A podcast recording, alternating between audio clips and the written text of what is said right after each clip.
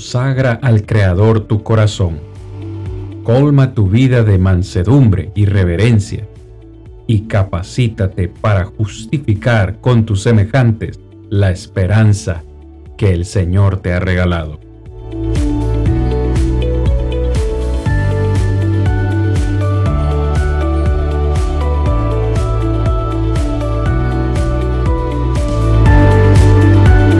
Yo soy Cristian Vargas, evangelista de Plainview Iglesia de Cristo, y este es su programa, Defendamos Juntos la Esperanza. Muy bien, buenas tardes para todos y cada uno de los que ya se han conectado, los que ya se nos van uniendo a esta transmisión. Su hermano y amigo Cristian Vargas les saluda de nuevo, hermanos, dándoles Infinitas gracias por estar con nosotros en este nuevo episodio de Defendamos Juntos la Esperanza, un ministerio, como ya lo hemos dicho antes, de la Iglesia de Cristo, un esfuerzo que hacemos cada semana para compartir con usted la preciosa verdad que nuestro Dios ha dejado escrita para nosotros en su palabra y que podamos a una sola voz defender esa esperanza que esa palabra nos ha dado en nuestra vida. Hermanos, episodio número 14, segunda temporada. Increíble reconocer que estamos ya en esta etapa, episodio 14. El día de hoy vamos a estar hablando de un tema bastante sencillo, bastante práctico también, eh, el cual es descripciones bíblicas del infierno. Fíjese qué importante lo que estamos diciendo, descripciones bíblicas del infierno. ¿Por qué descripciones? Mis amados, yo siempre he sido del pensar que la palabra del Señor, incluso nuestro Salvador Jesucristo, como vimos la semana anterior, nos ha hablado en detalle acerca de, del infierno, acerca de este destino. Nos ha hablado claramente acerca de este destino y el infierno se nos describe en mucho más detalle que incluso el cielo mismo. Hermano Rigo, hermano Héctor, siempre he pensado que por alguna razón la Biblia nos describe en más detalle el infierno que el cielo mismo. Parece que el cielo, pues sí, se nos da una idea de lo que podemos experimentar allá, pero como que nos quedamos a la expectativa de lo que podríamos disfrutar allá en su plenitud. Sin embargo, hoy veremos que el infierno se nos describe de varias formas y yo he llegado a la conclusión que la única razón lógica por la cual la Biblia sea tan descriptiva es porque Dios no quiere que vayamos a este lugar. Es decir, se nos describe de una forma tan específica con el, con el propósito de que nos pongamos a reflexionar, que el ser humano medite, que el ser humano piense, se ponga a valorar si realmente vale la pena ir a morar a este lugar. Hermanos, ¿qué opinión les merece a ustedes que la Biblia sea tan descriptiva en cuanto al infierno? Doy inicio con usted, mi hermano Rigo. Sí, hermano. Este, diría que es como un complemento de lo que dice Juan 3:16, ¿verdad? Cuando habla de la manera tan grande que Dios ama al ser humano, que dio a su Hijo para que viniera a morir. Porque ahí es donde miramos nosotros que nace el sentir de nuestro Dios para dedicar, como usted dice, tiempo a través de su palabra para poder describirnos lo que es el infierno este, cuando miramos esto, concuerdo mucho con usted en el sentido de que lo describe y lo detalla tanto nuestro Dios a través de su palabra y esto por razón de que no quiere que el ser humano vaya ahí. Es algo y es un lugar al cual Dios no quiere que el hombre sea partícipe. Miramos la semana anterior a un parte en donde se nos decía que fue hecho para el diablo y sus ángeles, es decir, no fue el propósito de Dios y entonces al no ser el propósito de Dios, no quiere Dios que el hombre vaya ahí. Sin embargo, este, muchas veces el hombre no quiere poner atención a las advertencias de Dios y como dice usted, cuando entramos y es lo que vamos a mirar a través de la palabra, es de muchas maneras, utiliza varios aspectos para darnos la información y describir lo que es el infierno. Si ya el hombre desobedece lo que Dios dice, Dios no puede hacer nada para rescatarlo de este lugar. Ya ha advertido de una y otra manera y trata de hacer conciencia al hombre de este lugar podríamos decir nosotros que ninguno de nosotros hemos ido al infierno para venir a describirlo, pero Dios sí toma su tiempo para describirlo a través de su palabra para que el hombre tenga conocimiento de esto, en donde nosotros entonces hoy en día únicamente podemos poner o debemos de poner mucha atención a las advertencias de Dios y por nosotros mismos no comprendemos, no entendemos porque no lo conocemos, pero Dios nos lo describe a través de su palabra para que tengamos la seguridad de que sí existe y de que tomemos en cuenta cómo la Biblia describe este lugar. Entonces, no es invención del ser humano, no es que queramos inventar nosotros un lugar de tormento, un lugar de sufrimiento, sino poder ver que es la bendita palabra de Dios la que nos lo describe de esta manera y entonces ya va a quedar, como hemos dicho más de una vez, va a quedar en manos del ser humano si quiere aprovechar la advertencia de Dios, ser obediente a Él para no conocer ese lugar o llegar a desobedecer a Dios y en el gran día del juicio final también tener la desdicha de ir a un lugar como el que Dios no quiere que vayamos, pero ya no va a ser culpa de Dios, no va a ser porque Dios no nos ame, sino más bien Dios ha dedicado tiempo, ha descrito a través de su palabra lo que es el infierno para que el ser humano tenga conocimiento de lo que es el infierno en realidad y no vaya a ese lugar. Mi hermano Héctor, su opinión Sí, mi hermano, yo creo que algo muy grande que podemos encontrar, un texto que hemos mencionado mucho durante este estudio, es Lucas capítulo 19, versículo 10.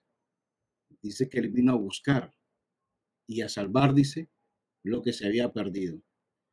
Yo conversaba con una persona hace poco y le hablaba con respecto a este texto y le decía de que lo importante o o la gran misión que tuvo nuestro Señor Jesucristo, bajar del cielo, dejar su gloria para venir a buscar. Era la única solución, ¿ya? Para dar una advertencia a nosotros. Y miren cómo es. Hemos venido diciendo que Él enseñó más todavía con respecto a describir el infierno que describirlo del cielo. Y algo que, que, que me imagino yo, que el gran amor, la gran misericordia de nuestro Señor Jesucristo es darnos la oportunidad, ya, para que nosotros no vayamos a ese lugar. Por eso es como hemos venido diciendo de la advertencia. Jesucristo vino con un propósito, ya, que todos seamos salvos, ya, y esa es la parte. ¿Salvo de qué? De una condenación eterna, ya, salvo de ese, de ese lugar que no es nada agradable, como lo vamos a describir en esta noche. Así es que yo creo de que cada uno de los que estamos participando o conversando en esta noche, pues deberíamos de meditar mucho, porque este tema es de mucho, de mucho valor o de mucha importancia para que así nosotros lo podamos aplicar a nuestra vida y preocuparnos más, porque lo que vamos a describir en esta noche, pues no es nada agradable.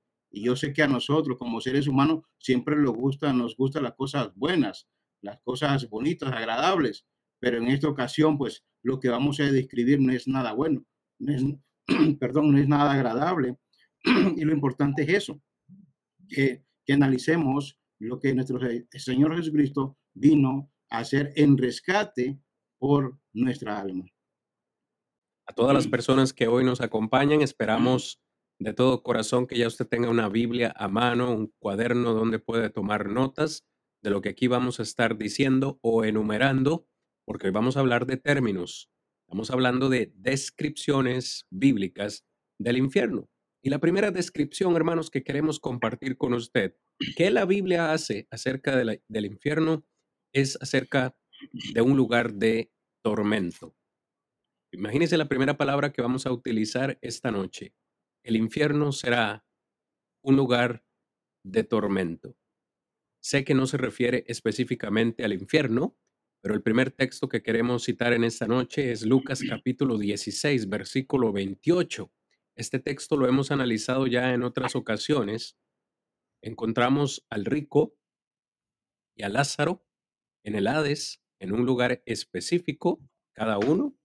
Después de haber partido de esta tierra, encontramos a Lázaro allá en ese seno de Abraham descansando sin embargo, en el otro lugar encontramos al rico, aquel que en vida pues no tomó el tiempo adecuado para meditar en las cosas espirituales y ahora en el Hades que es una antesala antes del juicio, encontramos a este hombre en una condición, vamos a, usar esta palabra terrible para utilizar la palabra que estamos o que queremos ejemplificar hoy. Está este hombre en un lugar de tormento.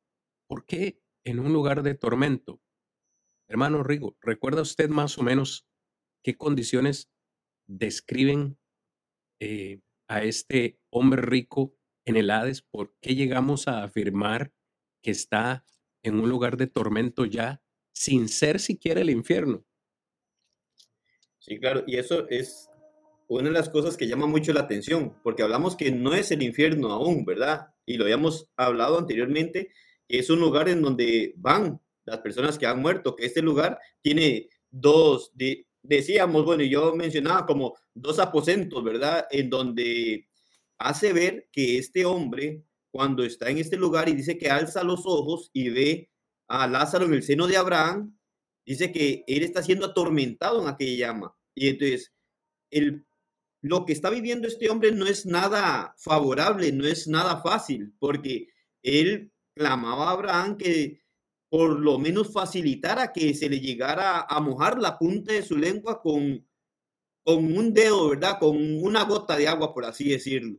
Entonces, cuando vemos nosotros las circunstancias en las que él está, es un tormento, una situación bastante en donde lo aflige, en donde lo está afligiendo, lo está golpeando. Eh, eh, él desea salir de allí a como de lugar, que es tanto así, es tan agobiado allí que con la punta del dedo él, sentía o se imaginaba que esto iba a refrescar de allí. Entonces, cuando yo digo, si, si esta es la condición, estando en el Hades, en donde siente que está atormentado, en donde siente esta aflicción, en donde él se imagina que solamente con mojar Lázaro la punta de su dedo y ponerlo en su lengua, le iba a refrescar. Entonces digo yo, ¿cuál es la condición en la que está él? Y si digo, si esta es la condición antes del gran día del juicio final, en donde ya es el momento en donde el Señor va a lanzar al infierno a los desobedientes. Entonces, cuán terrible es esa situación para el ser humano. Entonces, me llama mucho la atención cuando él describe o describe Lucas, ¿verdad? Cuando ocurre esto y hace ver la condición en la que él está. Está sufriendo, está sufriendo porque está siendo atormentado en aquella llama, dice. Entonces, era tanto así que él simplemente una gota de agua sentía que iba a refrescar. Entonces, la condición que empieza Dios a darnos a entender a través de su palabra es que no es nada agradable, es algo, y, casi que uno diría algo difícil de describir. Lo que la Biblia nos está diciendo es algo en lo cual el ser humano necesita poner mucha atención porque no, no es algo este, favorable que este hombre está viviendo y si está allí y lo describe Dios a través de su palabra, no es simplemente narrar lo que está ocurriendo con este hombre, sino el mismo propósito que estamos diciendo y hemos dicho, el propósito de que el hombre conozca que es un lugar de tormento, es un lugar en donde es afligido, es un lugar en donde no siente refrigerio para su vida, sino más bien que busca cómo poder enfriar, enfriar aquella situación en la que está. Este hombre estaba desesperado. La manera en la que él se dirige a Abraham es en una desesperación, está desesperado por la condición en la que está. Entonces, hoy en día nosotros podemos mirar que la Biblia empieza a describirnos el infierno como un tormento. Y como lo ha dicho usted, Cristian, todavía aquí no es el infierno, aquí es la antesala de llegar al infierno, pero en esta antesala ya es atormentado. Entonces, digo yo, si ya aquí está siendo atormentado, entonces, ¿cómo imaginarse que sea ya el ser lanzado al infierno. Es algo que el hombre necesita hoy en día eh, poner mucha atención a la palabra de Dios y saber que la Biblia empieza, por lo menos en el texto que hemos iniciado, da, damos inicio con la descripción de que es un tormento. ¿Y qué es un tormento? Ahí está el ejemplo de este rico, en donde está siendo afligido, en donde está desesperado, lo lleva a una desesperación que buscaba de alguna manera satisfacer o este, favorecer su condición de tormento, pero aún si en este lugar ya no había oportunidad, por lo que le contesta el padre Abraham, mucho menos vamos a pensar que haya otra oportunidad después del gran día del juicio final. Es decir, después de muerto ya no tiene oportunidad el hombre, es mientras estamos vivos. Y en este primer punto es un tormento. Difícil de describir lo que es un tormento. Pues sí, pero aquí nos lo está describiendo, mm. lo que es el tormento. La desesperación de este hombre de no poder salir de allí, de no poder buscar o encontrar cómo satisfacer aquella sed, por así decirlo, que siente porque está quemando. Entonces, si este hombre no encuentra allí solución para salir de ese tormento, es lo que nos está diciendo. El lugar o el infierno es un lugar de tormento en donde es una situación muy difícil aún de poder comprender, pero que Dios nos traza esto para que podamos nosotros tener la idea de lo que es el infierno, describiéndolo de esta manera como tormento allí. Gracias por ese comentario, hermano Rigo. Quiero darle el pase a mi hermano Héctor también para que nos comente un poco este, este verso, pero quiero señalar algo. Usted decía, hermano Rigo, eh, ¿en qué sentido tormento o cómo podríamos describir un, un tormento? Bueno, parte, parte del tormento, creo yo, eh, mis amados hermanos, es saber que una vez que se está en ese lugar ya no hay vuelta de hoja. Es que ya no va a haber regreso, ya, ya no va a haber oportunidad para cambiar. En el contexto yo veo que ese hombre quiere cambiar su propia situación. Le dice al padre Abraham, eh, envía a Lázaro para que me auxilie, como bien usted decía, que moje tan siquiera mi lengua con, con una gotita de agua, que me refresque, porque yo estoy aquí atormentado. Abraham le dice, no se puede, tu situación no se puede solucionar. Una situación propia y física, pero también lo veo atormentado. Vean ustedes en el versículo 28, le dice, bueno, pues envía a alguien de aquí para que les testifique a mis hermanos para que ellos tampoco tengan que venir a este lugar de tormento. Su tormento, hermanos, no es solamente por él, sino por su familia. Él no quiere, hay una preocupación, un tormento, una angustia, una desesperación para que sus seres queridos también no vayan a ese lugar. Pero Abraham también le dice, en vida tienen quien, a quien acudir, a quien escuchar. Así que el tormento lo podemos ver desde, varias, desde varios puntos de vista acá. Quizás ya dejé al hermano Héctor sin palabras, pero yo creo que eso es difícil. El hermano Héctor siempre tiene un buen comentario que hacernos, pero, pero es interesantísimo cómo se ve reflejado este tormento en varios aspectos. Hermano Héctor. Sí, hermano. Es que, como dice el hermano, no hay forma como, cómo describirlo, pero cuando hablamos de la palabra tormento, estamos hablando, eh, podríamos decir, una angustia o un dolor muy intenso, ¿ya? Por lo cual este, no encuentro tranquilidad. ¿ya? O sea, algo que, que tal vez quería en su momento, por eso él busca busca auxilio, pero lamentablemente ya en ese lugar ya no hay. ¿ya? Y eso es lo que aún en ese momento lo está atormentando. Porque, ¿qué podríamos decir de tormento? Es algo que yo pude evitar. ¿Ya? Tal vez en ese momento el rico pudo evitar estando en vida, pero no lo hizo. Y eso le estaba atormentando ahora. Porque miraba a Lázaro y se recordaba que Lázaro estaba en la puerta, estaba en entrada, y él pudo haber cambiado su destino, pero no lo hizo. Entonces eso le estaba atormentando. Y, y, eso es como lo que hemos venido hablando ahorita, mis hermanos, que no es nada, no, no vamos a hallar tranquilidad. Ahora, si nos ponemos a pensar nosotros aquí eh, en, en, vida, por lo menos cuando tenemos un dolor fuerte, no tenemos tranquilidad. Y buscamos que tomar una pastilla para que se nos calme el dolor. Pero ahí no va a haber eso. Claro. O sea, lo que estaba sintiendo en ese momento el rico no había que lo podía calmar ese dolor. Y estamos hablando que ese es el comienzo, porque ese no es el infierno, es una antesala al infierno. Pero ahí ya no tenía ninguna solución, no había nada, una pastilla que le calmara el dolor, no había algo que mm, tal vez la llama o aquello caliente que sentía, porque eso es lo que escribe, que tenía tanto esa llama, ese que quería la punta del dedo nada más que le mojara. Pero ya no. Y nosotros aquí muchas cosas podemos evitar hoy en día y buscamos solución. Pero lamentablemente, mis hermanos, ya después de muerto, nada podemos cambiar. En vida es que se pueden cambiar las cosas. Y es ahí donde viene el tormento después, cuando yo pude hacer las cosas y no le di lugar para que la palabra pudiera haber cambiado mi vida. Así es, mis hermanos, un lugar de tormento del cual no vamos a poder regresar. Estamos hablando eh, esta noche de descripciones bíblicas del infierno. La Biblia nos describe el infierno de manera tal que nosotros nos pongamos a pensar cómo es nuestro comportamiento en esta tierra para que no tengamos que ir a ese lugar. ¿Quién quisiera estar en un lugar de tormento? Yo creo que nadie. Rigo, adelante, hermano, por favor. Este, recordar lo que hablamos la semana anterior, cuando en Mateo 18, 8, cuando nos decía que era mejor cortarse el pie, cortarse la mano, que ser lanzado al infierno. Entonces, lo que está diciendo hermano Héctor ahorita, hace un momento, entonces, e, eso me causó ese punto. Bueno, ¿cuánto dolor podemos sentir nosotros quitar un miembro de nuestro cuerpo? ¿Cuánto, dolor podemos sentir nosotros cortar una mano, cortar un pie o sacarnos un ojo?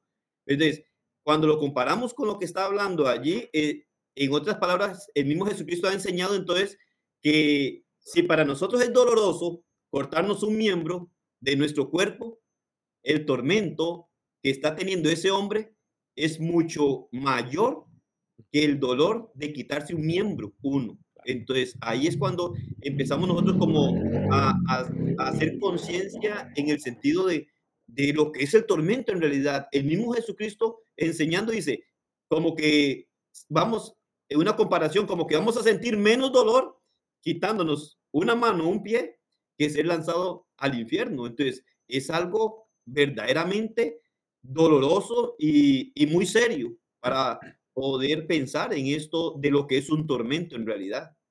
Es fuerte, hermanos, realmente es fuerte. Por eso dijimos hace un momento en la introducción, o el hermano Héctor decía, bueno, el tema quizás no sea agradable en esta noche, muchos quizás no les agrade escuchar esto, pero es que es bíblico y tenemos que hablarlo. Si nuestro Señor Jesucristo lo habló, es porque Él no quiere que vayamos a ese lugar Hoy desarrollamos este tema porque nosotros queremos que usted entienda este tema y que tampoco usted tenga que ir a ese lugar. Continuemos con este tema. Descripciones bíblicas del infierno. En primer lugar, es un tormento, un tormento del cual no vamos a poder regresar, pero otro concepto que quiero que pongamos en esta noche que es también terrible y que es bíblico es que el infierno es descrito como un lugar de destrucción. Palabras de Jesús, mi hermano eh, Héctor, si me ayuda, por favor, hermano. Mateo capítulo 10, versículos 28. Prestemos atención a este, a este texto, palabras de Jesús, y veamos ese término destrucción. Mateo 10, 28 dice, no temáis a los que matan el cuerpo, pero el alma no puede matar. Temed más bien a aquel que puede destruir el alma y el cuerpo en el infierno. Wow. Es Cristo Jesús. Amén. Quien está hablando acá. Nos da un consejo muy, muy importante que todos debemos o deberíamos tomar en cuenta. No temáis a los que matan el cuerpo. O quiere decir que uno puede andar en cualquier lugar que sea peligroso y puede meterse a lugares inapropiados y y no sentir temor de aquellos que nos van a matar. Yo, no creo que Jesús esté diciendo eso, ¿verdad? Que debemos ser insensatos y meternos a un lugar peligroso y, y no temer a los que nos matan el cuerpo. No, no, no. Lo que el Señor nos está invitando es a tener un temor más grande, un temor o una reverencia más grande con aquel creador que no solo nos creó con ese poder, sino que ese mismo poder, perdón, que tuvo para crearnos con alma, cuerpo y espíritu, también tiene el mismo poder para matarnos. Y, quiero que utilicemos o analicemos, mi hermano Héctor, Rodri, el término destruir aquí. Temed más bien a aquel que puede destruir el alma y el cuerpo por favor, presten atención o prestemos todos atención a estas palabras de Jesús. A destruir el alma y el cuerpo en el infierno. Hablemos un poco de esto porque hay quienes pues han pensado a la luz de este versículo que lo que va a existir es una aniquilación total. En realidad no va a haber sufrimiento, no va a haber tal castigo porque el texto dice que Dios nos va a destruir, va a haber una destrucción, una aniquilación total de nuestro ser y que no es una, una descripción tanto de sufrimiento. Quiero que comentemos un poco este particular, porque según entiendo, también en el infierno va a haber destrucción, no solo como vimos hace un momento, tormento, sino también destrucción tanto del alma como del cuerpo. Mi hermano Rodrigo, si nos deja su comentario, por favor, eh, en base a este versículo. Es muy importante este, e, ese aspecto de tomarlo en cuenta, porque si nosotros hablaríamos de destruir, como muchos, en realidad tiene mucha relación, pero muchos toman el destruir como si fuera una aniquilación, ¿verdad? Y si hablamos de una aniquilación, no va a haber tormento, no va a haber dolor en realidad. Pero cuando, por lo menos cuando miramos este, la palabra en griego que se utiliza, apolumi, en lugar de significar aniquilar, lo que significa es arruinar. Como cuando hablamos de que algo es, muchas veces utilizamos la palabra, ah, sí, se destruyó aquella casa, pero mm, eh, cuando hablamos de que se destruyó es porque quedan ruinas, es, es lo que miramos. Entonces, en ese aspecto está hablando de lo que es el alma, arruinar, no es que nos va a aniquilar, sino que el alma al desobedecer lo que Dios ha ordenado para poder rescatarnos, entonces al ser desobediente lo que va a ocurrir es que el alma de la persona, esa existencia que va a tener después del gran día del juicio final o después de la muerte, va a ser arruinada, va a estar en ruinas, no va, no va a estar preservada de una manera rescatada, como hemos hablado, lo que nos habla Lucas 19, cuando dice que el Hijo del Hombre vino a buscar y a salvar lo que se había perdido. Precisamente cuando conectamos esos textos de buscar y salvar lo que se había perdido, eh, está enfocando esto, no dejarlo para que caiga en la ruina completa que se da más allá. Igual, el cuerpo aquí cualquier persona puede destruirlo, puede matarnos, porque el cuerpo no es eterno, pero la parte interna del ser humano, lo que es el alma, es lo que va a tener que dar cuenta Dios. Esta alma, cuando nosotros rechazamos lo que Dios ha ordenado, ¿qué ocurre? La sentencia va a ser esta, destrucción. ¿Destrucción en qué sentido? No de aniquilación, sino más bien de llegar a ser arruinado completamente. Es como la oveja perdida, que cuando la oveja se pierde, entonces si nosotros miramos y cuando nos habla, hay una ruptura, en realidad esa ruptura es precisamente que no vamos a tener esa comunión con Dios. Entonces, imaginémonos nosotros en esta vida, aún cuando, si lo comparamos un poco en esta vida, cuando no obedecemos lo que Dios nos dice, no tenemos comunión con Dios, está rota nuestra comunión con Dios. Entonces, eh, aún en esta vida tenemos la oportunidad de esa ruptura, poderla enmendar siendo obedientes a Dios. Pero ya después del gran día del juicio final, entonces ahí ya nosotros no vamos a tener la opción de poder enmendar la ruptura que tenemos con Dios, sino que ahí va a ser ya una sentencia de parte de Dios y entonces de ahí que habla destruir, pero esta palabra destruir entonces, diríamos nosotros, en cuanto a una traducción literal, no es tan cercana a lo que el original en griego dice, sino que el griego, en lugar de destruir como el sentido que muchos toman de aniquilar, no lo da, sino más bien da el sentido de lo que es arruinar. Es un alma arruinada completamente cuando es desechada por Dios y no hay manera de poder llegar a restituir aquella relación con Dios. Qué tremenda intervención pero nos acaba de hacer usted, hermano eh, Rodrigo, antes de darle también eh, la oportunidad a nuestro hermano Héctor de comentarnos este, este texto y otro que le quiero que le quiero dejar, eh, eh, la traducción del idioma original siempre es importantísima porque nos lleva a que quiso dar a entender el escritor con esa palabra. Y usted bien hacía ese comentario y yo tengo acá otra, otra posible eh, traducción de esa palabra, apolumi, en el griego, el cual es perecer. Y quiero dar mi intervención porque esta, eh, es tan importante a veces, hermano, eh, entender la palabra no tan solo en un sentido literal. Eh, fíjese que esta palabra perecer también se aplica a la historia del hijo pródigo o a la parábola del hijo pródigo. ¿Recuerdan cuando el hijo pródigo está comiendo con los cerdos? Él dice que vuelve en sí y dice, ¿cuántos jornaleros en casa de mi padre tienen comida suficiente y yo aquí perezco de hambre? Ojo a la palabra, prestemos atención a la palabra, literalmente estaba muriendo de hambre. Y es interesante porque al final de la historia, cuando él regresa a casa y el hermano eh, obediente, vamos a decir, el que estaba en casa, se enoja y su padre sale a llamarlo para que entre a la fiesta que había sido preparada, el padre le dice a su hijo que no quería entrar, eh, mi hijo muerto era y ha revivido. Esa palabra muerto es la que estamos considerando aquí, pero ese joven, mis amados hermanos, Rigo, Héctor, ese, ese hijo pródigo nunca murió, nunca pereció. ¿A qué se refiere entonces el padre cuando dice, mi hijo muerto era y ha revivido?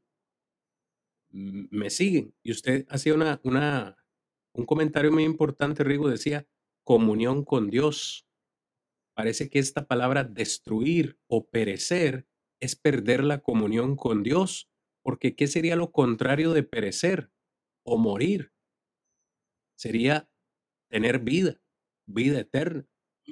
Así que estos, estos aspectos son importantísimos para aquellos que piensan que es una aniquilación total cuando en realidad lo que el escritor nos quiso dar a entender es que ir al infierno es perder comunión con Dios.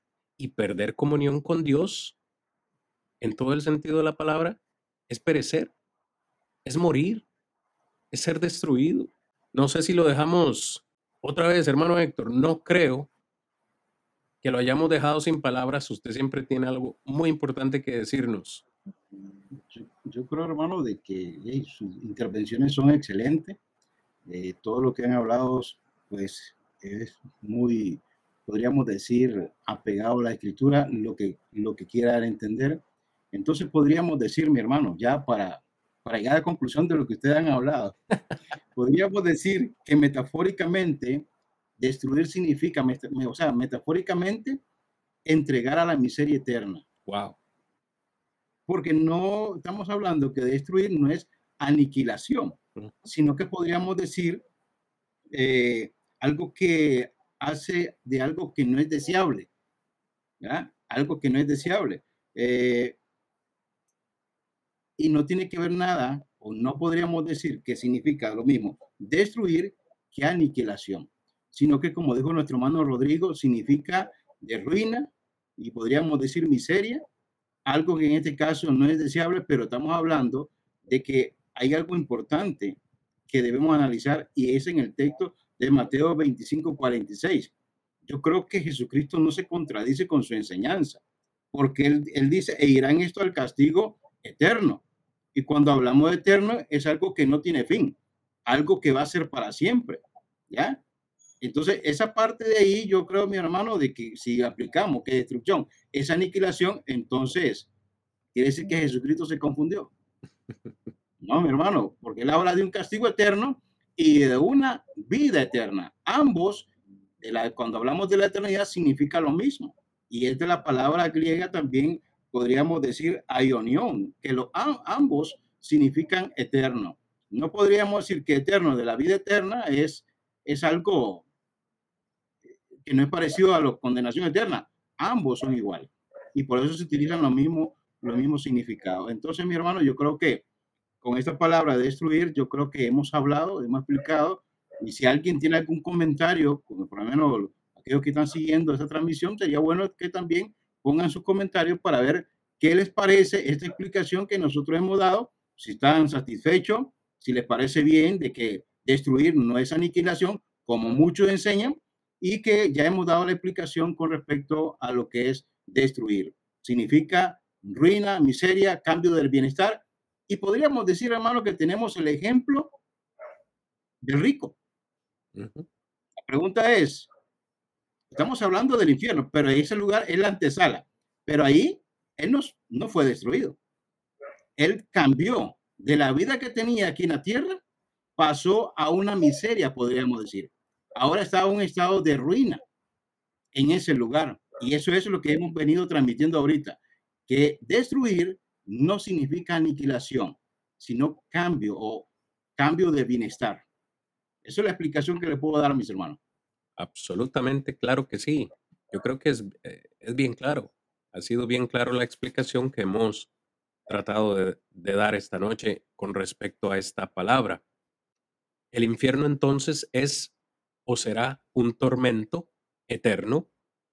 Por favor, agreguémosle a cada uno de estos conceptos la palabra eterno. Será un tormento eterno, será una destrucción eterna. Y la tercera que vamos a incluir es corrupción.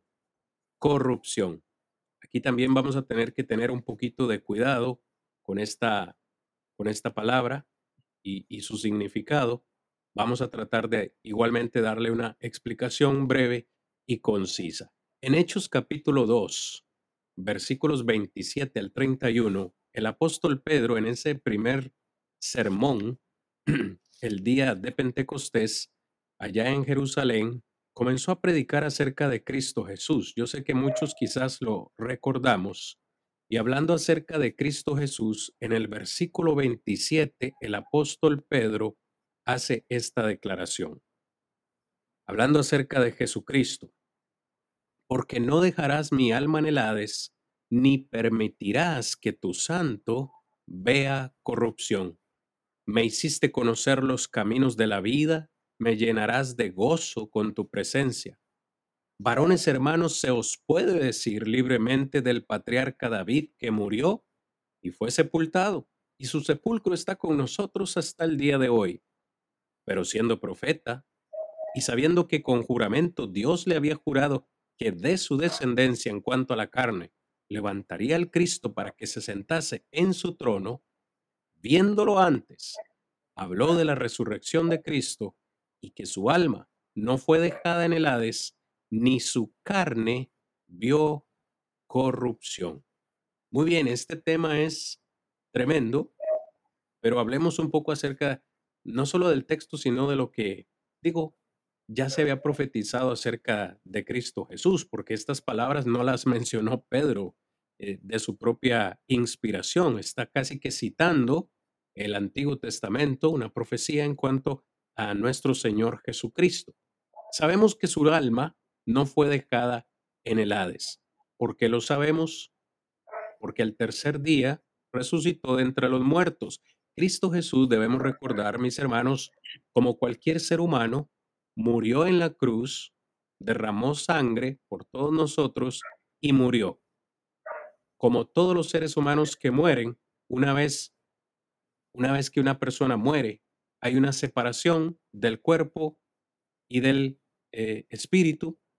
En este caso se nos dice del alma de Jesús que fue al Hades, a ese mismo lugar donde estaba el rico y donde estaba Lázaro. ¿Qué pasó con el alma de Jesús después de tres días. Mi hermano Héctor, nos, nos actualiza, por favor. ¿Qué pasó después de tres días con el alma del Señor? Esa es la promesa que le había hecho a, sus apóstoles, que al tercer día él iba a resucitar. ¿ya? Y sabemos que su cuerpo no vio corrupción. ¿Por qué razón? Porque, en otras palabras, su cuerpo no se descompuso.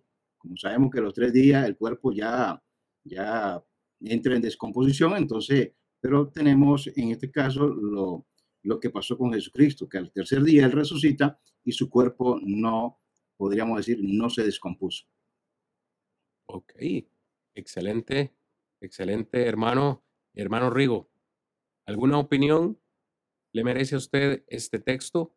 Porque quiero también eh, emparejarlo con otro texto en Primera de Corintios capítulo 15, verso 42. Lo que quiero que hablemos es un poco de lo que es la corrupción. Claro que el texto dice que nuestro Señor Jesucristo no experimentó tal cosa, sin embargo, nosotros sí, pero bien, no me quiero adelantar. Rigo, ¿le parece, me parece importante escuchar su opinión. Sí, prácticamente como usted dice, el texto precisamente acá nos habla de Jesucristo y lo que ocurrió con él, ¿verdad? Y lo que, o lo que no iba a ocurrir también con él, que es importante y tal vez ahora que lo enlazaste con el otro texto, en donde se puede enfocar, pero aquí es poder ver como de manera diferente lo que en cuanto a la corrupción y en Cristo que no fue, ¿verdad? O no vio esa corrupción, su cuerpo, este, después de tres días fue levantado entre los muertos miramos que no fue dejado allá y entonces miramos que como hijo de Dios, entonces tenía en este caso el cumplimiento de lo que se había dicho anteriormente, ¿verdad? En cuanto al cuerpo del Señor y cómo sería levantado. Pero el, cuerpo del Señor no, no ve corrupción, no, no llega a desintegrarse, por así decirlo, ¿verdad? Sino que el cuerpo se mantiene y llega a la Hades, tampoco es dejado allá en el sepulcro, ¿verdad? Sino que era lo que el mismo Pedro enseña en contexto acá, que si iban a buscarlo en aquel sepulcro no lo iban a encontrar porque había sido levantado de entre los muertos. Entonces, en sí, miramos en Cristo, tal vez, este, en ese sentido, que no ve corrupción, no, no ve eh, esta forma de desintegración en él, ¿verdad? En ese sentido pero que, bueno, creo que con Primera Corintios podemos mirar algo porque es importante este también este, en cuanto a la corrupción, que es muy similar a lo que miramos anteriormente y poder valorarlo también en cuanto a lo que se puede enfocar muchas veces como lo que era la aniquilación, ¿verdad? Y en ese sentido, entonces, ¿qué es lo que va a ocurrir? ¿Qué es lo que, qué es lo que va a pasar cuando describimos o la Biblia nos describe el infierno como en donde existe la corrupción, ¿verdad? Que es algo en donde nos hace ver que Cristo no fue nunca a ese lugar porque su cuerpo no sufrió tal descomposición. Creo que sumado a estos dos excelentes comentarios de ustedes, hermanos, deberíamos sumarle Primera de Corintios capítulo 15, versículo 42. Yo quiero mencionar algo acá que quiero que lo comentemos entre, entre todos, si es posible, hermano, porque a mí me parece que 1 Corintios 15, 42 nos da una enseñanza importante. Dice así el texto, así también es la resurrección de los muertos. Se siembra en corrupción, resucitará en incorrupción. Ubiquémonos un poquito, si me lo permiten hermanos, en contexto. Pablo desde el versículo eh, 35, vamos a decir, eh, Pablo está tratando con estos hermanos que en ese tiempo no creían en la resurrección, está tratando de llevarlos a la lógica y les pregunta en el versículo 35, ¿cómo resucitarán los muertos? Y esta pregunta la hacemos hoy. Sabemos que el día que Cristo Jesús venga por segunda vez, todos los seres humanos vamos a resucitar. Escuche bien, buenos y malos. Juan 5, 28 y 29 dice, todos vamos a resucitar. Pero Pablo pregunta, ¿en qué cuerpo van a resucitar? Cuando resucitemos, ¿será en un cuerpo físico o en un cuerpo espiritual? Les responde el mismo en el verso 36, necio, lo que tú siembras no se vivifica si no muere antes lo que siembras no es el cuerpo que ha de salir, sino el grano desnudo, ya sea trigo o de otro grano. Vea cómo cambia de tema, está dándoles una ilustración y les dice, pero Dios le da el cuerpo como Él quiso y cada semilla su propio cuerpo. Ahora, dice, no toda carne es la misma carne, sino que una es la carne de los hombres, los seres humanos, y otra es la carne de las bestias otra es la carne de los peces, otra es la carne de los aves. Y dice, y hay cuerpos celestiales y cuerpos terrenales, pero una es la gloria de los celestiales y la otra de los terrenales. Una es la gloria del sol, otra es la gloria de la luna, otra la gloria de las estrellas, pues una estrella es diferente una de otra.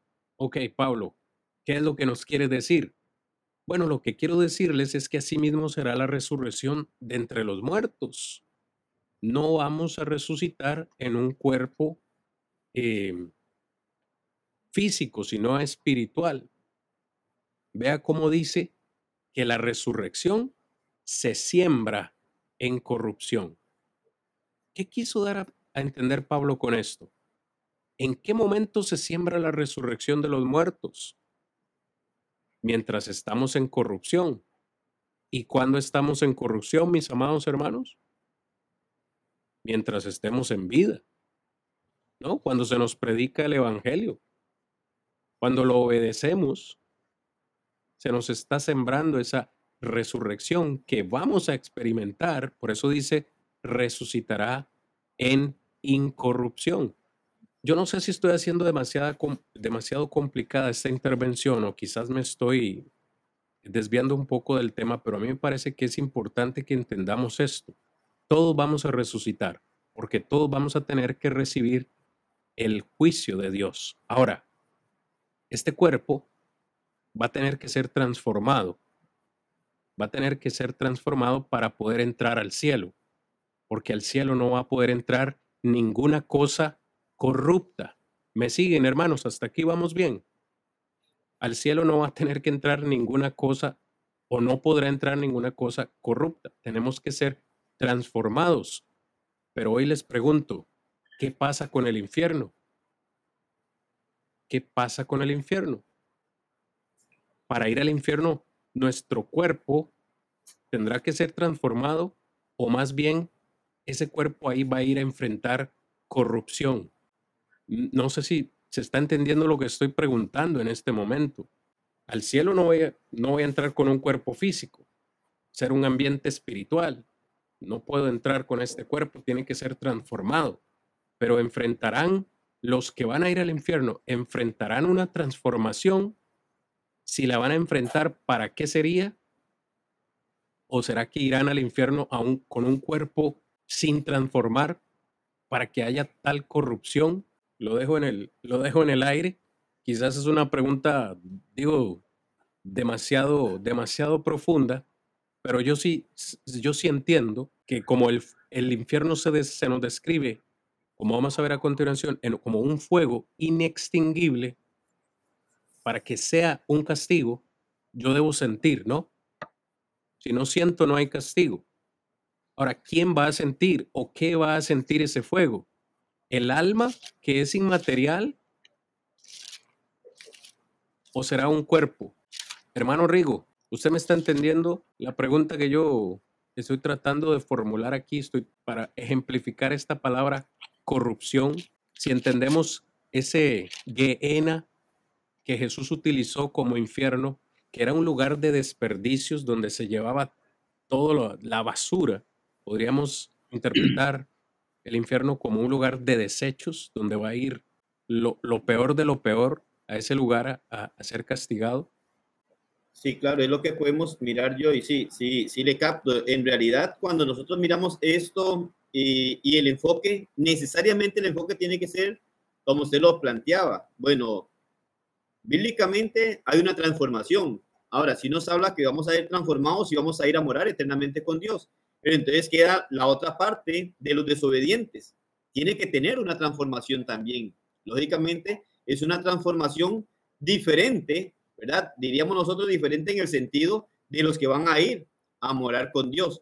Pero cuando nosotros empezamos a mirar y analizar ahora, si usted me dice, bueno, ¿cómo es? Bueno, no sé, no sé cómo es, ¿verdad? Porque no, no sé en realidad cómo es. Pero cuando yo empiezo a ver lo que es el infierno, cuando nos habla de un juego, como usted decía, que es inextinguible, cuando nos habla que es donde el gusano nunca muere, cuando nos habla de que es el lloro y el crujir de dientes. Entonces, bueno, lógicamente tiene que existir una forma en el ser, en el ser de poder estar en ese lugar.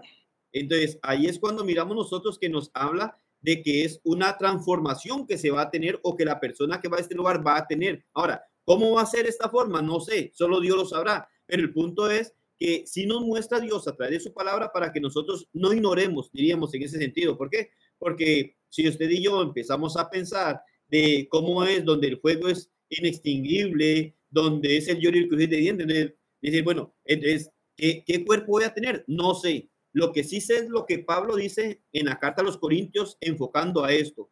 Va a haber una transformación, tanto el obediente como el desobediente va a tener una transformación, va a recibir un cuerpo de parte de Dios. Uno, el cual está diseñado, por así decirlo, tal vez para entenderlo. Uno que está diseñado para ir a morar eternamente con Dios y otro que está diseñado por Dios para ser lanzado al lugar de tormento, al infierno. Entonces, ahí es en donde vemos nosotros cuando usted enfoca y enfocamos sobre el punto de corrupción, entonces es ahí en donde podemos mirar que esta es la parte que va a ir al lugar de tormento, porque no va a entrar al cielo nada sucio que contamine ni nada de esto, sino que es completamente lo limpio, lo santo, ¿verdad? Con una transformación que Dios le va a dar al obediente. Tal vez diríamos, bueno, no es que nos ganamos o tenemos el derecho de esa santidad como Dios, pero el ser obedientes a lo que Dios ordena, el buscar hacer lo que Dios ha establecido, es lo que nos da la garantía de que Dios nos va a levantar de entre los muertos y nos va a dar un cuerpo para estar en la eternidad con Él. Pero también cuando nosotros no hacemos lo que Dios dice, cuando no buscamos obedecer sus normas, también nos va a dar un cuerpo, pero un cuerpo no para ir a morar en la eternidad con Él, sino un cuerpo para ir a morar en el infierno eternamente. Entonces, todo ser humano va a ser transformado de una u otra manera. Una forma que Dios tiene diseñada para todo ser humano, tanto para el obediente como para el desobediente. Pero que nosotros miramos que entonces esta parte que va al infierno, lógicamente se ve como ese cuerpo corruptible, como ese cuerpo que no es el mismo o de la misma categoría de aquel que ha sido obediente a Dios, que va a ir a morar en la eternidad con Dios, sino un cuerpo diferente, pero que sí lo va a recibir porque en ese lugar va a estar en medio de un fuego, el cual nunca se va a apagar, donde va a ser el lloro y el crujir de dientes, es decir, va a sentir el dolor, pero con un cuerpo, diríamos nosotros, que pueda aguantar esto. Si metemos nuestra mano al fuego literalmente, se quema y posiblemente después de un rato hasta nos morimos del dolor y dejamos de, de sentir. Pero estamos hablando de algo literal. Allá es algo diferente completamente en donde se va a recibir un cuerpo de parte de Dios para llegar a ese lugar en donde se va a sentir eternamente ese dolor. Claro que sí, sin lugar a duda, pues solo el hecho de saber que va a estar lo peor de lo peor, empezando desde Satanás, todos sus ángeles y todos los hombres y mujeres que hicieron y practicaron maldad, podemos ya imaginarnos un ambiente totalmente corrupto en todo el sentido de la palabra. Así que el tema es profundo, el tema es profundo y eh, como dice usted, hay cosas que no sabemos, que lo podríamos imaginar cómo podría ser eh, y, que, y que no tenemos tanta seguridad específicamente como cómo será ese cuerpo transformado eh, en ambas partes, sea en el cielo como en el infierno, pero de que el castigo se va a enfrentar y se va a sentir, eso es una realidad. Hermanos, avancemos, si me lo permiten, Dijimos entonces, vamos en estas descripciones, tormento eterno, destrucción eterna, corrupción eterna. Por acá ya lo acabamos de mencionar, fuego eterno o un fuego inextinguible. Son demasiados textos, mis hermanos, que, que tenemos para ustedes esta noche. Los vamos a ir mencionando para aquellos que toman nota, aunque no los podemos leer todos, pero la Biblia habla acerca de que el infierno perdón, el infierno involucra un fuego. Mateo 5:22, Mateo 13:40, 13:42, 13:50, Mateo 18:8, la Biblia describe el infierno como un fuego, pero no tan solamente un fuego, sino que es un fuego, palabras de Jesús, que nunca, escuche bien la frase, que nunca se apaga. Estos textos de Marcos creo que los leímos la semana anterior, pero me gustaría que los volvamos a leer para que veamos una vez más el énfasis de las palabras de Jesús en todo este contexto. En al menos seis ocasiones, Jesús dice, el fuego no se apaga. Primer texto, Marcos 9, 43. Dice Jesús,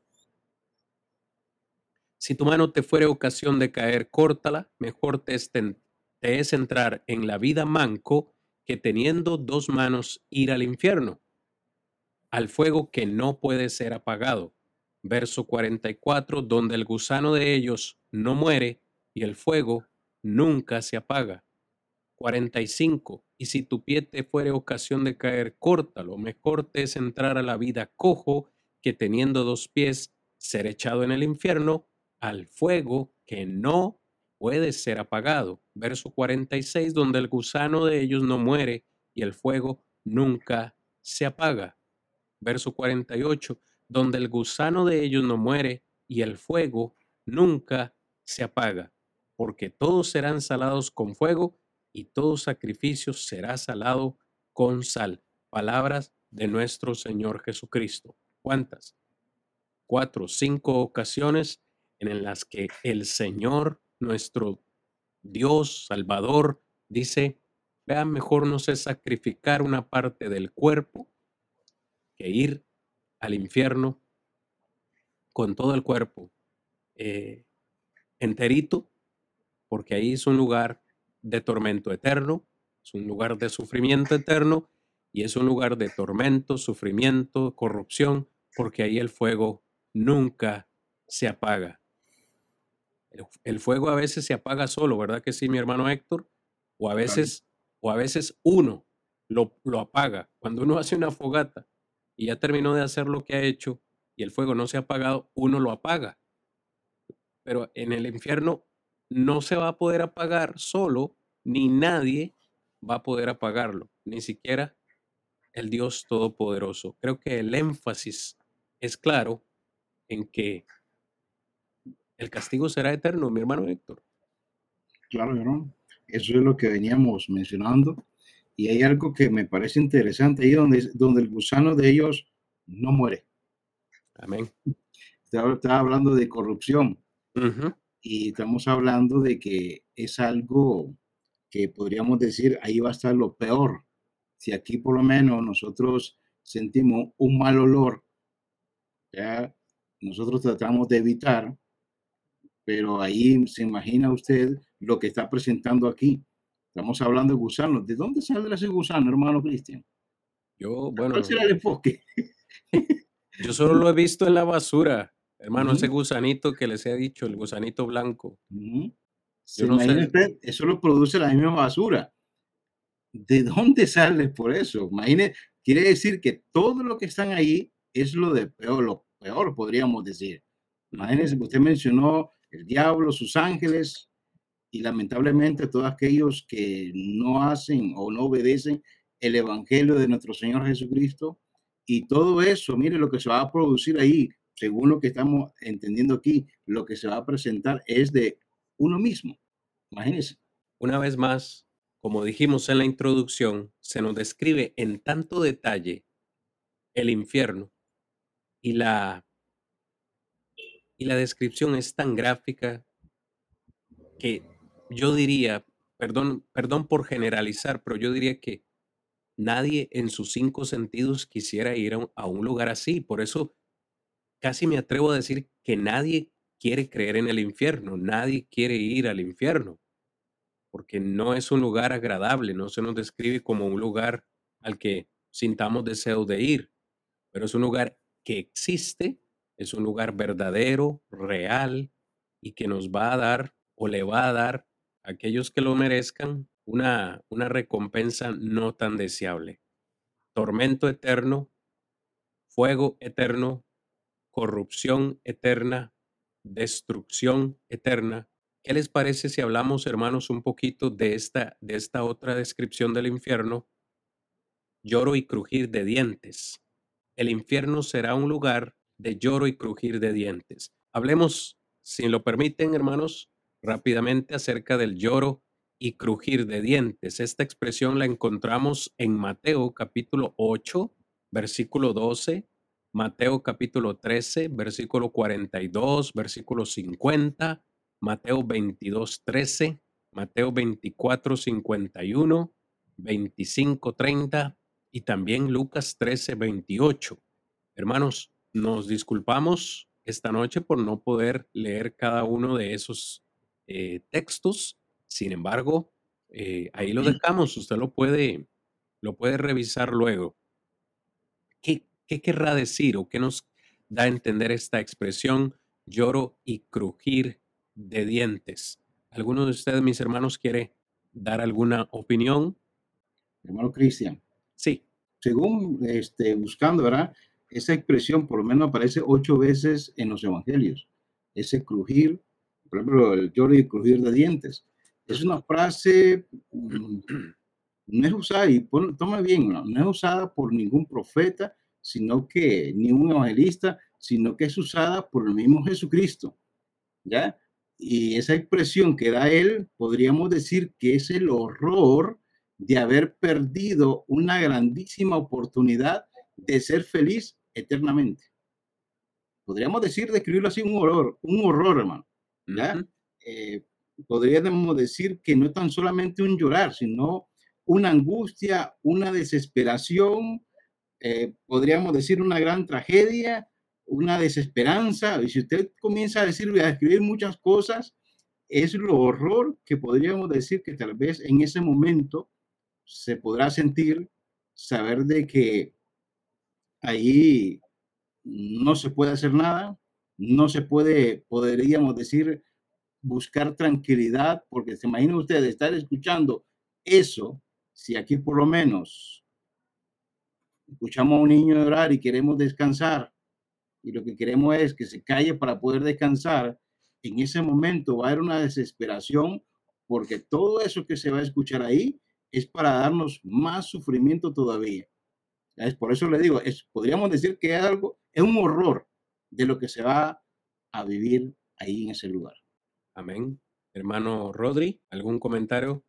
solamente que sí, le enfoca como el día, un día terrible que va a llegar y en donde si miramos tal vez como resumido el lloro y crujiendo de dientes, lo que es el lamento eterno, ¿verdad? En donde ese día terrible va a llegar y es un lamento y en donde, bueno, este, cualquier persona que haya también sufrido tal vez algún aspecto en esta vida que muchas veces este, lo aflige completamente y se lamenta día y noche por alguna situación, eh, es algo en donde prácticamente podemos mirarlo que es lo que va a ocurrir allá en cuando manifiesta esto, hace ver como que viene ese gran día terrible, que es un día terrible, en donde el lloro y de dientes es como un lamento, en donde la persona va a experimentar, como decía el hermano Héctor, en donde es, es algo doloroso, algo angustiante y que es un lamento en donde manifiesta de una forma figurativa, por así decirlo, ¿verdad? Porque hablamos de que un cuerpo transformado, pero que lo, hace ver como que es un lloro y un crujir de dientes, en donde el lamento del dolor, de la aflicción, de la angustia de, de estar en ese lugar, entonces lo lleva a experimentar esta forma en su, en su ser que lo mantiene en una situación difícil de llegar o difícil de experimentar, no, porque el desobediente lo va a experimentar, mm. pero que es algo en donde la persona debe reconocer el no ir a ese lugar porque es un lloro crujir de dientes, es un lamento, no horas, no semanas, no meses, sino que es un lamento eterno. Y entre muchas cosas pudiésemos decir, como el hermano Héctor decía, hay muchas cosas que podemos decir que por lo cual se puede lamentar, que era lo que miramos en el, en el rico. Bueno, ahora se lamentaba de que tuvo su oportunidad y no la, no la aprovechó. Lamentaba de que pudo estar en el lugar donde estaba Lázaro y no lo aprovechó. Lamentaba que no podía ayudar a sus seres queridos que estaban en la tierra y quería buscar algo para que ellos no llegaran a aquel mismo tormento, sufrimiento, pero es algo en lo que no va a tener fin. Y de ahí cuando dice, no todo lo que me dice Señor, Señor, entrará en el reino de los cielos, sino el que hace la voluntad de mi Padre que está en los cielos. El no hacer la voluntad de Dios va a ser un lugar de lloro y crujir de dientes al cual se va a ser lanzado. Ahora, imaginémonos, hermanos, todos los seres humanos que van a tener que estar ahí constantemente por la eternidad, llorando y crujiendo literalmente los dientes. Una vez más, creo que lo que esto nos quiere dar a entender, de nuevo, es un lugar de tormento, de sufrimiento, no solo saber estar experimentando su propio dolor, sino tener que estar escuchando por la eternidad cada uno de esos lamentos, de esos lloros, de esa pena. Yo ponía la, semana anterior un, pues tal vez un ejemplo que nos puede ayudar a entender un poco esto. Es, es terrible escuchar a alguien llorar, escuchar a un niño llorar eh, y no saber qué es lo que le sucede. Uno quisiera, quisiera, perdón, hacer algo para que ese niño deje de llorar y calmar su llanto, porque tiende a ser eh, doloroso también para la persona que escucha.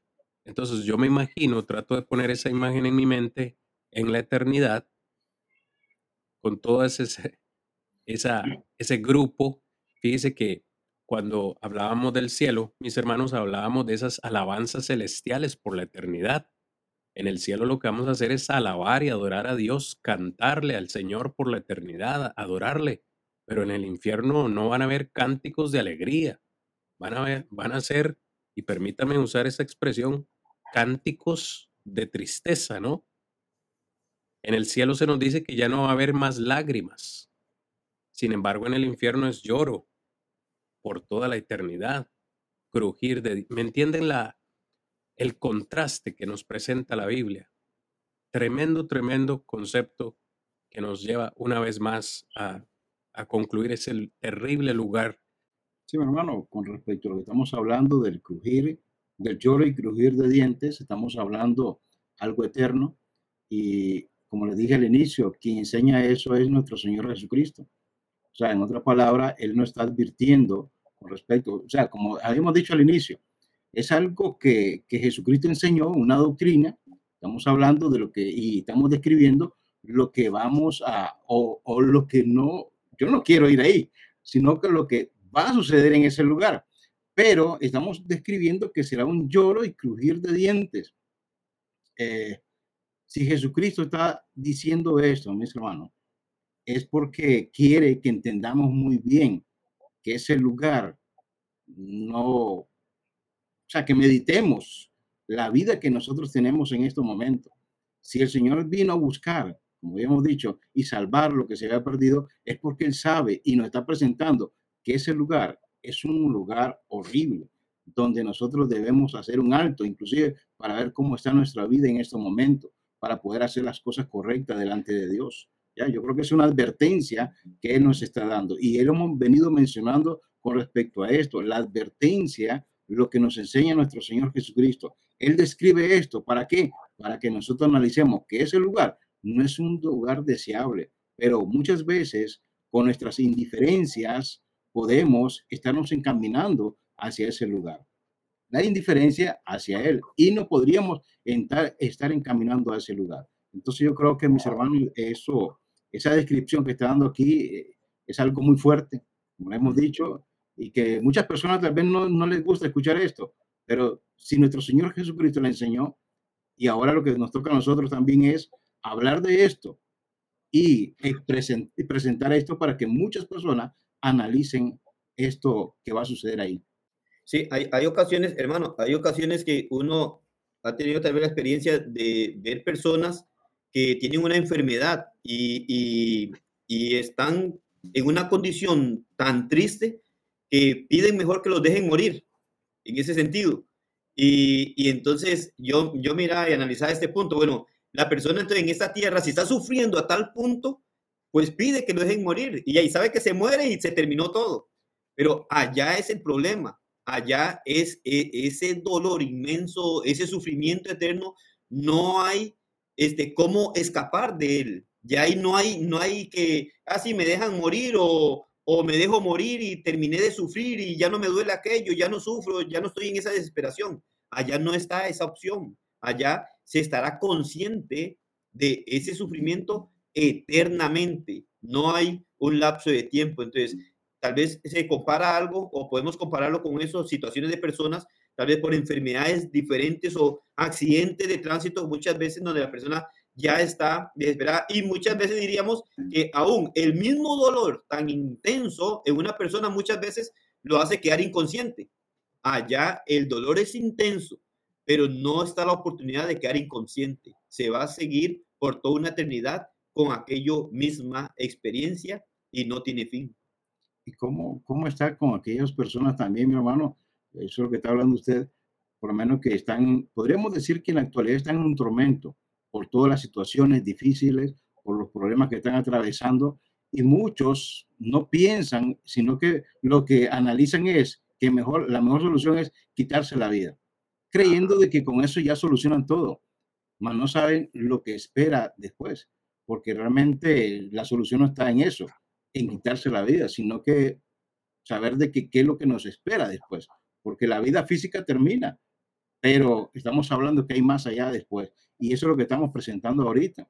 Ya, lo ideal es eso, por lo menos una persona que tenga problemas, tal se está atravesando por situaciones muy difíciles y en estos momentos tal vez no está escuchando. La solución no es quitarse la vida, la solución es buscar al Señor, porque es el, eso es lo que nos presenta Él. Por eso es que Él dice, y vuelvo a marcar lo que es el texto, donde dice que vino a buscar y salvar lo que se había perdido. Muchos están en esa situación, están perdidos, pero la solución es nuestro Señor Jesucristo para eh, el momento de partir de este mundo, pues tengamos una vida que podamos disfrutar, no, eh, sea, disfrutar lo que es el cielo y no ir a ese lugar.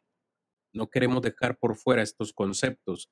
El siguiente que queremos mencionar es que el infierno es una oscuridad intensa. Fíjense en ustedes, mis hermanos, qué paradójico. Estamos hablando que el infierno es un fuego, pero el, fuego, vamos a decir, eh, en cierta forma produce luz, ¿no? Produce o nos da un poco de luz. Ahora, tratemos de armonizar este concepto con el que estamos diciendo ahora, del, de la oscuridad intensa. Porque hablando acerca de los ángeles caídos, segunda de Pedro, si gustan, hermanos, lo leemos. Segunda de Pedro capítulo 2, versículo 4 nos dice lo siguiente. segunda de Pedro capítulo 2, verso 4. Porque si Dios no perdonó a los ángeles que pecaron, sino que arrojándolos al infierno los entregó a prisiones de oscuridad para ser reservados al juicio. Ahí mismo en el verso 17 dice, estos son fuegos, perdón, son fuentes sin agua y nubes empujadas por la tormenta para las cuales la más densa oscuridad está reservada para siempre. Ahora nos está hablando de esas, mm, de esos pecadores, verso 14, usted ve aquellos que tienen los ojos llenos de adulterio, que no se sacian de pecar, que seducen a las almas inconstantes. Es decir, para aquellos pecadores, verso 17 dice, está reservada la más densa oscuridad para siempre. Entonces Pedro nos habla de prisiones de oscuridad, la más densa oscuridad. Judas 6 y Judas 13 nos dice oscuridad en prisiones eternas, oscuridad eternamente. Habla también de tinieblas. Entonces se nos describe el infierno, mis amados, como un lugar de densa y eterna oscuridad. ¿Por qué oscuridad? Bueno, sabemos que Dios es luz. Amén, hermanos, me siguen. Dios es luz. Y si el infierno es una densa oscuridad, lo que estos textos nos dan a entender es que en el infierno no hay lugar para el Señor, que es santo, que es puro, que es limpio, que es luz. Una de las condenas más terribles, si me permiten este comentario, una de las condenas más terribles del infierno es precisamente que Dios no estará en ese lugar, no podrá ser hallado ya nunca más. Mi hermano Héctor. Sí, mi hermano. Claro que sí. Sí. Yo no sé, mi hermano, pero quiero poner un ejemplo.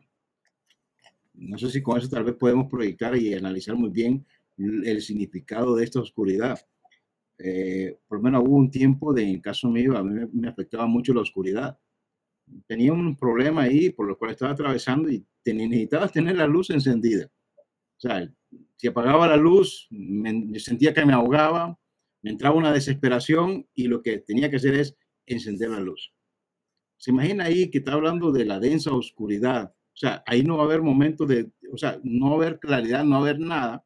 Como usted está mencionando, no va a existir, no va a estar Dios ahí, Dios estará en otro lugar, donde sabemos de que estará siendo solamente lavado, pero ahí donde ahora habla de los que somos excluidos, serán excluidos de la presencia del Señor, como hemos leído eh, segundo Tesalonicenses, capítulo 1, del 8 en adelante, donde, habla que serán excluidos de la presencia del Señor. O sea, la presencia del Señor no está ahí. Ahí solamente lo que invade es la oscuridad. Significa algo donde no va a haber oportunidad para, para buscar esa tranquilidad. Como le digo, en el momento cuando me pasaba a mí eso, yo necesitaba eso y yo creo de que en ese momento es la desesperación que se va a sentir, saber de que no hay la oportunidad para eso. Claro, que sí. Como bien usted acaba de mencionar también, entonces el infierno es un lugar de separación. Vamos a estar separados del Señor eternamente.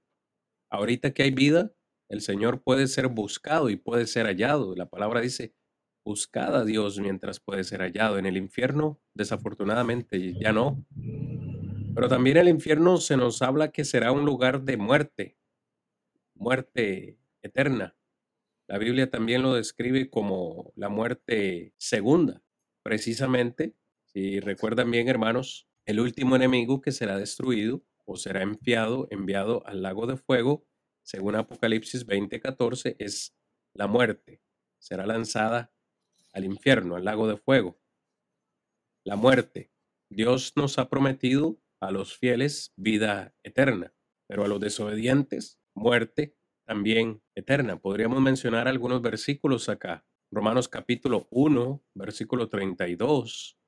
Después de hacer una lista larga de pecados, el apóstol Pablo dice en Romanos 1, 32, quienes habiendo entendido el juicio de Dios que los que practican tales cosas son dignos de muerte. Y no solo los que las hacen, sino también los que se complacen con las que la practican. Romanos 6:23, hermano Rigo. La paga del pecado es muerte, más la dádiva de Dios. Vida eterna en Cristo Jesús. Solo dos opciones, ¿verdad, mi hermano? Solo dos. El infierno, hermanos, es un lugar de muerte. Ahí no habrá vida, no habrá esperanza. Es que, ¿qué más podríamos decir eh, eh, en esta noche con respecto al infierno? Finalmente ahí en el infierno donde se experimentará la ira eterna de Dios, donde finalmente Dios mostrará su ira contra aquellos que rehusaron obedecer sus mandamientos.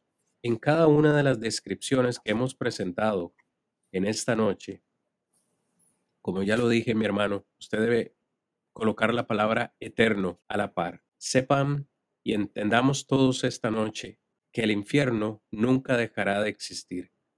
Será eterno, con cada una de sus recompensas, con ese tormento, con esa corrupción, con esa tristeza, con ese lloro, con ese crujir de dientes, con esa muerte, con ese fuego, con la ira de Dios ahí, día y noche, constantemente.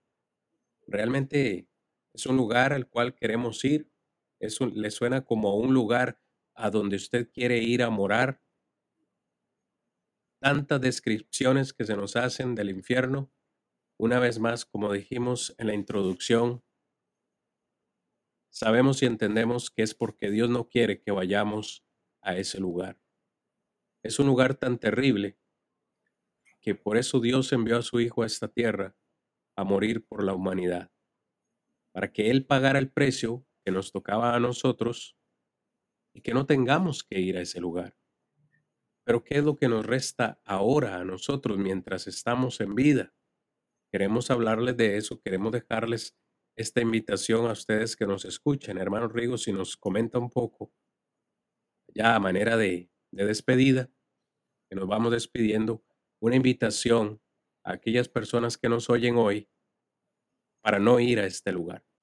Sí, es, es el momento, diríamos que es el momento, ¿verdad? Como la Biblia nos habla, y también poder ver que es la oportunidad que Dios da, porque Dios está tocando la puerta del corazón de la persona para que pueda abrir su puerta y el Señor pueda entrar y tener una relación con usted y tener comunión. Es lamentable el poder mirar cómo la mayoría de las personas no les gusta hablar sobre el infierno porque quieren ignorarlo. Pero el que se ignore en esta vida no quiere decir que no exista. El que la persona quiera ignorarlo no quiere decir que deja de tener tormento, dolor o angustia. Es algo a lo cual nosotros miramos que si desobedecemos a Dios, vamos a ir a ese lugar. Dios tomó su tiempo para poder demostrar a la luz de las Sagradas Escrituras lo que es el infierno, cómo llega a describir el infierno. Hoy usted que ha escuchado las descripciones que Dios da haciendo referencia a lo que es el infierno, hoy es el día en el cual usted puede empezar a trabajar para no ir a ese lugar. Usted puede empezar a obedecer a Dios para poder escapar de ese tormento eterno. Pero después de que usted muera, después de que usted y yo moramos, no tenemos oportunidad de nada. Y todavía después de que moramos, vamos a un lugar en donde no es satisfactorio, pero todavía no es el lugar final. El lugar final es un lugar duro. Lo describe nuestro Señor como hemos mencionado el lloro y el crujir de dientes, en donde Dios no quiere que nadie vaya ahí. Si Dios hubiera querido que el hombre fuera ahí, no hubiera sacrificado a su hijo para que viniera a morir en la cruz por nosotros. Pero nos amó tanto que su hijo vino a buscar y a salvar lo que se había perdido, rescatarnos de una condenación eterna, rescatarnos del infierno, rescatarnos del dolor, llegar a rescatarnos de la angustia. Y como ha manifestado varias veces hermano Cristian, eterno, eterno. Cada punto de esos que usted ve que describe la Biblia como doloroso, como catastrófico, como de aflicción, de lloro, es eterno. No va a haber fin allí. Así que Dios le da la oportunidad a usted para que usted escuche su palabra hoy y se ponga a cuenta con Dios. Hoy es el día en el cual usted puede buscar y empezar a obedecerle para que empiece a caminar por el camino que Dios marca, el cual nos lleva a morar eternamente con Él, pero en los cielos. Pero el rehusar hacer lo que Dios ha ordenado nos lleva solamente al castigo eterno, al cual Dios no quiere. No quiere demostrar. Dios quiere que usted y yo le conozcamos por su amor, por su misericordia. Pero si usted quiere conocer a Dios por medio de la ira de Él, también esto es lo que va a ocurrir después del juicio final. El hombre va a conocer Dios por su, y ya no por su amor, sino por en aquel lugar de tormento y ahí se nos que mata el cuerpo, pero tema el que tiene poder para enviar el alma a lugar de tormento. Debemos de escapar de ese lugar hoy. Mañana puede ser demasiado tarde. Yo creo, mi hermano, que nosotros hemos venido presentando, hemos hablado del cielo. En esta ocasión estamos hablando y estamos describiendo con respecto al infierno. Eh, es algo que las dos son realidad, eh, vida eterna, condenación eterna. Sabemos ahora dónde están cada una y lo importante es que por eso está la persona de Cristo. Sin la persona de Cristo nosotros no podemos llegar a obtener una vida eterna. Por eso es como dice nuestro hermano Rodrigo, él vino a entregar su vida. Si, si él no hubiera hecho eso, pues prácticamente no hubiéramos tenido esa salvación, no hubiéramos tenido esa oportunidad pero ahora que tenemos ese mensaje, un mensaje de advertencia para que cada uno de nosotros podamos recurrir, podamos abrir nuestro corazón y buscarle a Él para ordenar nuestra vida. Yo creo que eso es lo principal, tratar de, ordenar nuestra vida. Y eso se puede hacer mientras uno tiene vida. Porque partiendo ya después de, de este mundo, ya no hay solución. Ya no se puede realizar nada. Lo importante es que mientras uno tiene vida, tiene una oportunidad para cambiar el destino eterno. Y por eso es el mensaje de salvación, como dice Romano 1.16. Ese mensaje viene del cielo con un propósito de darnos la salvación, de cambiar el destino eterno. Y por eso en esta noche lo que le invitamos a usted que pueda ordenar su vida y así pueda cambiar tal vez el destino que usted tiene en este momento y así pueda encontrar la oportunidad de algún momento que partamos de este mundo, tengamos nuestra vida para poder llegar a gozar de esas mansiones celestiales que están preparadas para cada uno de aquellos que obedecen el mensaje de nuestro Señor Jesucristo. Que Dios les bendiga. Gracias, hermanos, a todos. De todo corazón, gracias por estar con nosotros en esta noche, por su paciencia y tolerancia. El tema ha sido largo, ha sido muy interesante también. agradecemos sus comentarios, sus preguntas. Realmente el tema ha sido profundo y extenso. Esperamos haya sido de bendición para sus vidas que puedan atesorar este mensaje en sus mentes y en sus corazones, invitándolos para la próxima semana a estar con nosotros a la misma hora para continuar hablando acerca del infierno. Otro tema importante que tenemos preparado para cada uno de ustedes. Sin más, por el momento les deseamos buenas noches, les enviamos un fuerte abrazo a la distancia en Cristo Jesús y mucha paz y bendiciones para todas eh, y cada uno de los miembros de su familia. Nos vemos la próxima semana, mis hermanos. Buenas noches.